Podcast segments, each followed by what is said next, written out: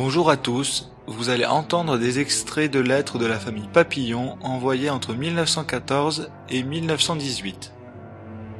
Les parents sont Léon et Émilie, ils vivent à Vézelay. Ils ont quatre fils dont Marcel, Lucien et Joseph, qui ont tous été mobilisés pendant la Première Guerre mondiale. Ils ont aussi une fille, Marthe, employée de maison à Paris.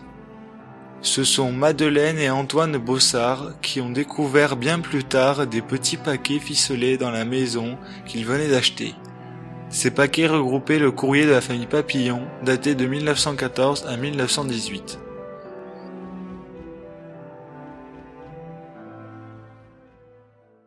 Marthe à ses parents. J'ai reçu votre lettre hier matin et j'étais contente d'avoir des nouvelles de mes frères. J'ai aussi reçu une lettre d'Hortense dans laquelle elle m'a mis une carte de Joseph écrite du 15 août. Cette carte est déteinte dans la Meuse. Il dit qu'il est en bonne santé et qu'il fait beau temps. C'est la seule chose qu'ils peuvent mettre. À la maison, nous avons un soldat qui est revenu de la guerre parce qu'il est malade. Il nous a raconté un peu comment ça se passe. Il mange la viande crue, il souffre souvent de la soif. Sur 80 qu'ils étaient dans sa compagnie, trois seulement sont restés debout. Il a sa capote toute trouée par les balles et les éclats d'obus, et il a eu la chance de ne pas être blessé. Marcel à ses parents le 14 septembre 1914. Nous venons d'en voir de grises. Nous avons été quatre jours au combat, nuit et jour, dans les bois avec la pluie sur les reins et défense de faire du feu. Il m'est passé plus de 1500 obus sur la tête. Quel sifflement J'ai les genoux brisés à force de se coucher à plat ventre. Nous sommes dans un village où les Allemands ont été cantonnés, les maisons riches sont saccagées, tout est retourné. On commence d'en avoir assez. Vivement la fin. Aujourd'hui, il fait un temps abominable, temps froid et plus fine. Marcel à ses parents, le 25 janvier 1915. Je viens de recevoir une lettre de Lucien. Ça a l'air d'aller. J'ai aussi reçu une carte de Vincent qui me dit qu'il est affecté à la cinquième section d'infirmiers. Tant mieux pour lui, mais le maniement du fusil et un peu de la vie des tranchées lui auraient montré à vivre. Il passera la guerre à faire la bombe, tandis que nous autres, depuis déjà six mois de souffrance, n'apercevons pas encore la fin de nos peines. Et c'est toujours ceux-là qui auront la plus forte gueule en rentrant. Enfin, nous avons bien gagné à Bois-le-Prêtre. La nuit d'avant-hier, les Boches ont attaqué et contre-attaqué nos positions cinq fois de suite. Sans résultat. Que de vies gâchées pour des lambeaux de terrain. Ce n'est pas une guerre qui se passe actuellement. C'est une extermination d'hommes.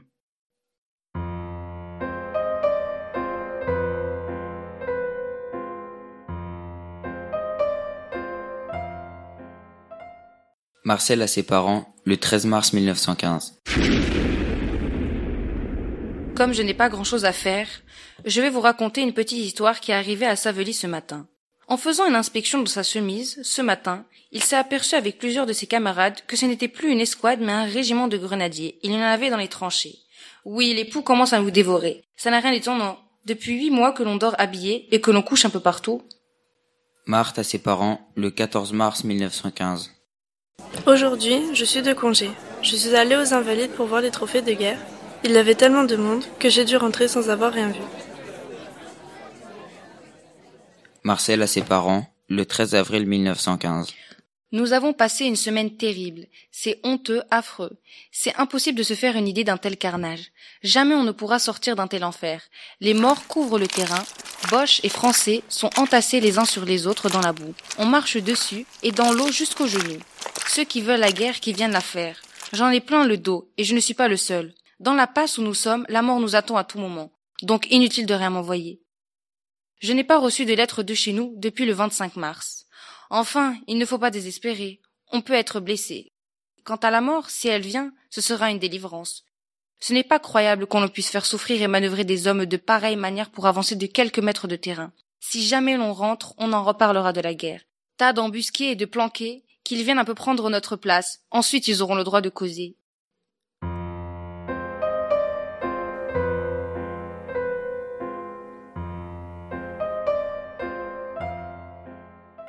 Marcel à ses parents, le 18 avril 1915. Deuxième lettre. C'est terrible. Ce pauvre Simon a été tué avant-hier par un éclat d'obus qui lui a enlevé le derrière de la tête.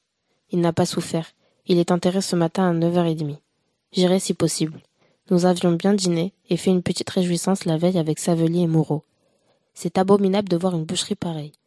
Nous n'en sortirons pas. Marcelo a écrit la triste nouvelle chez lui en disant d'en informer la famille à Simon. De votre côté, je compte sur vous pour informer la famille le plus doucement possible. Vous direz que j'ai écrit qu'il avait été assez gravement blessé et dirigé sur un hôpital.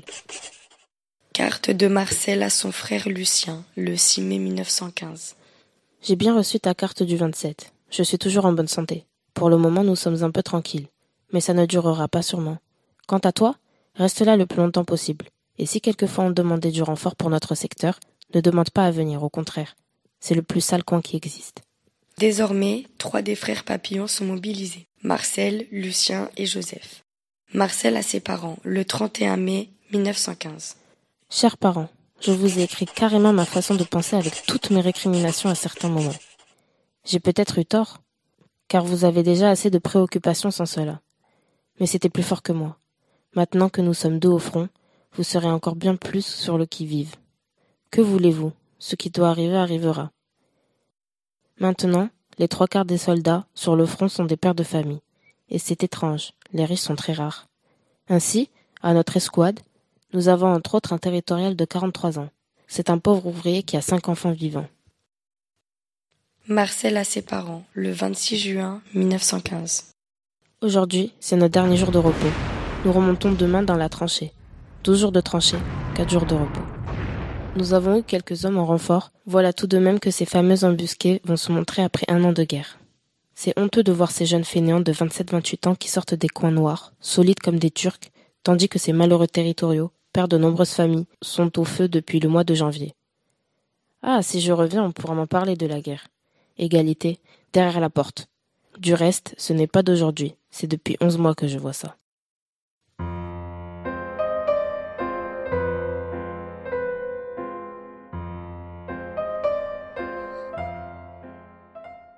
Marcel a ses parents, le 7 juillet 1915. Ça chauffe singulièrement par ici depuis cinq jours. Dimanche dernier, 4 juillet, les Boches nous ont attaqués brusquement à 2 heures de l'après-midi. Ils ont fait irruption dans la tranchée après avoir fait sauter deux de nos petits postes à la mine et répandu des gaz asphyxiants.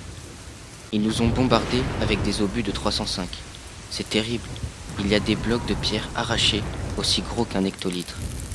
En certains endroits, tout est fauché. On ne sait plus si c'était un bois. C'est impossible de s'en faire une idée. Il faut voir cela. Les éclats de terre, de pierre et de ferraille retombaient sur nos tranchées. Une pierre est venue s'écraser, pas à 5 cm de ma tête, sur une pièce de bois. Il y a encore eu une attaque la nuit passée. Il s'est déchaîné en même temps un orage épouvantable. C'étaient bien tous les éléments déchaînés. On ne peut rien voir de plus terrible. Le canon, les fusils, les éclairs, le tonnerre et la pluie à torrents. Les râles des mourants, les plaintes des blessés.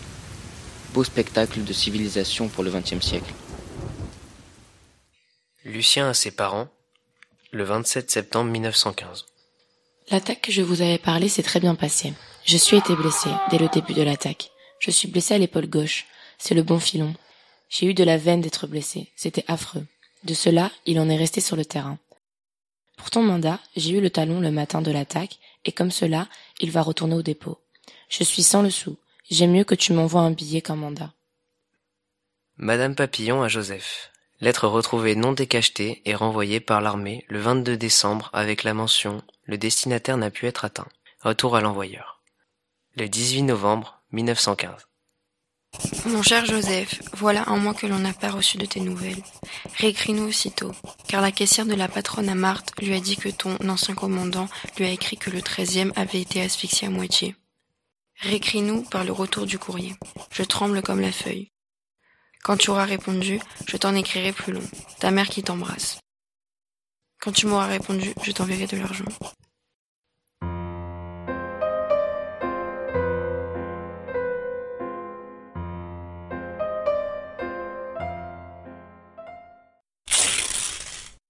Le chef de l'escadron, commandant le dépôt du 13e régiment de dragons à Montauban.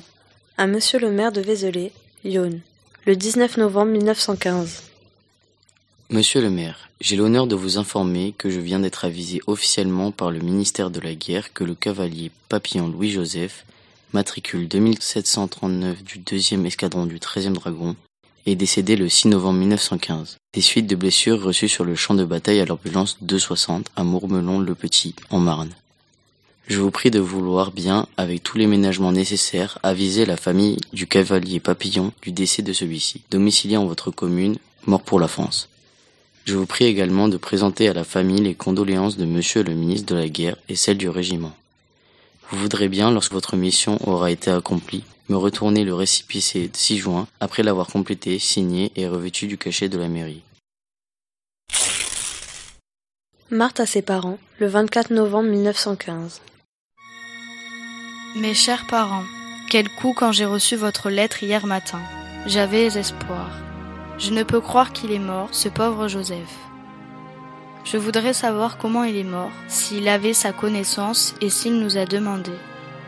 Il paraît qu'étant dans la zone des armées, on ne prévient pas la famille. Écrivez donc au médecin en chef de l'ambulance où il était. Il vous le dira et demandez aussi où il est enterré. Marcel à ses parents, le 27 novembre 1915. J'ai reçu votre lettre du 22 en même temps qu'une lettre de Marthe. Quel malheur. Je ne m'y attendais pas à une pareille nouvelle. Je n'ose pas y penser. Je veux savoir où il est enterré et dans quelles circonstances il a péri. Quelle guerre, c'est odieux. Ayez du courage pour surmonter ce chagrin, il le faut, car malheureusement, ce n'est pas fini. Nous sommes faits pour subir de terribles épreuves. Si j'en reviens, vous pourrez compter sur moi. Lieutenant commandant du deuxième escadron, 13e dragon, à monsieur Léon Papillon, le 15 décembre 1915. Monsieur, je pense que le capitaine qui a écrit à votre fille vous a donné tous les renseignements possibles sur la mort de votre malheureux fils. Je n'y reviendrai pas. Ne croyez pas que votre fils a été envoyé là-bas en punition. D'abord, le fait d'aller aux tranchées ne peut être considéré comme une punition, mais comme un honneur, car c'est un honneur de contribuer à la défense de son pays. Ensuite, votre fils était un excellent sujet dont on était très content. S'il a été envoyé parmi les malheureux qui sont morts ce jour-là pour la France, c'était son tour. Nous fournissons dans le moment un service de tranchée très dur et nous avons besoin de tout le monde, ouvriers comme les autres. Je compatis beaucoup à votre peine, c'est très douloureux de perdre un fils. Mais pensez à la France et votre chagrin s'atténuera de fierté.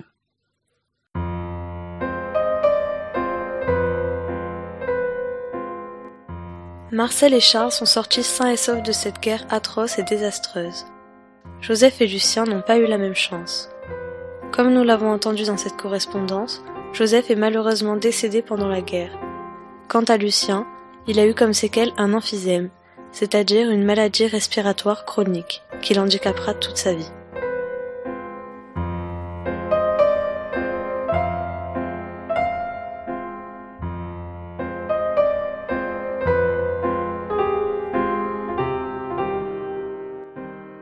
Ces lectures ont été enregistrées par les élèves de première STMG1 les bruitages et la musique proviennent des sites Universal Soundbank, la Sonothèque Free SFX, Free Music Archive et Jamendo.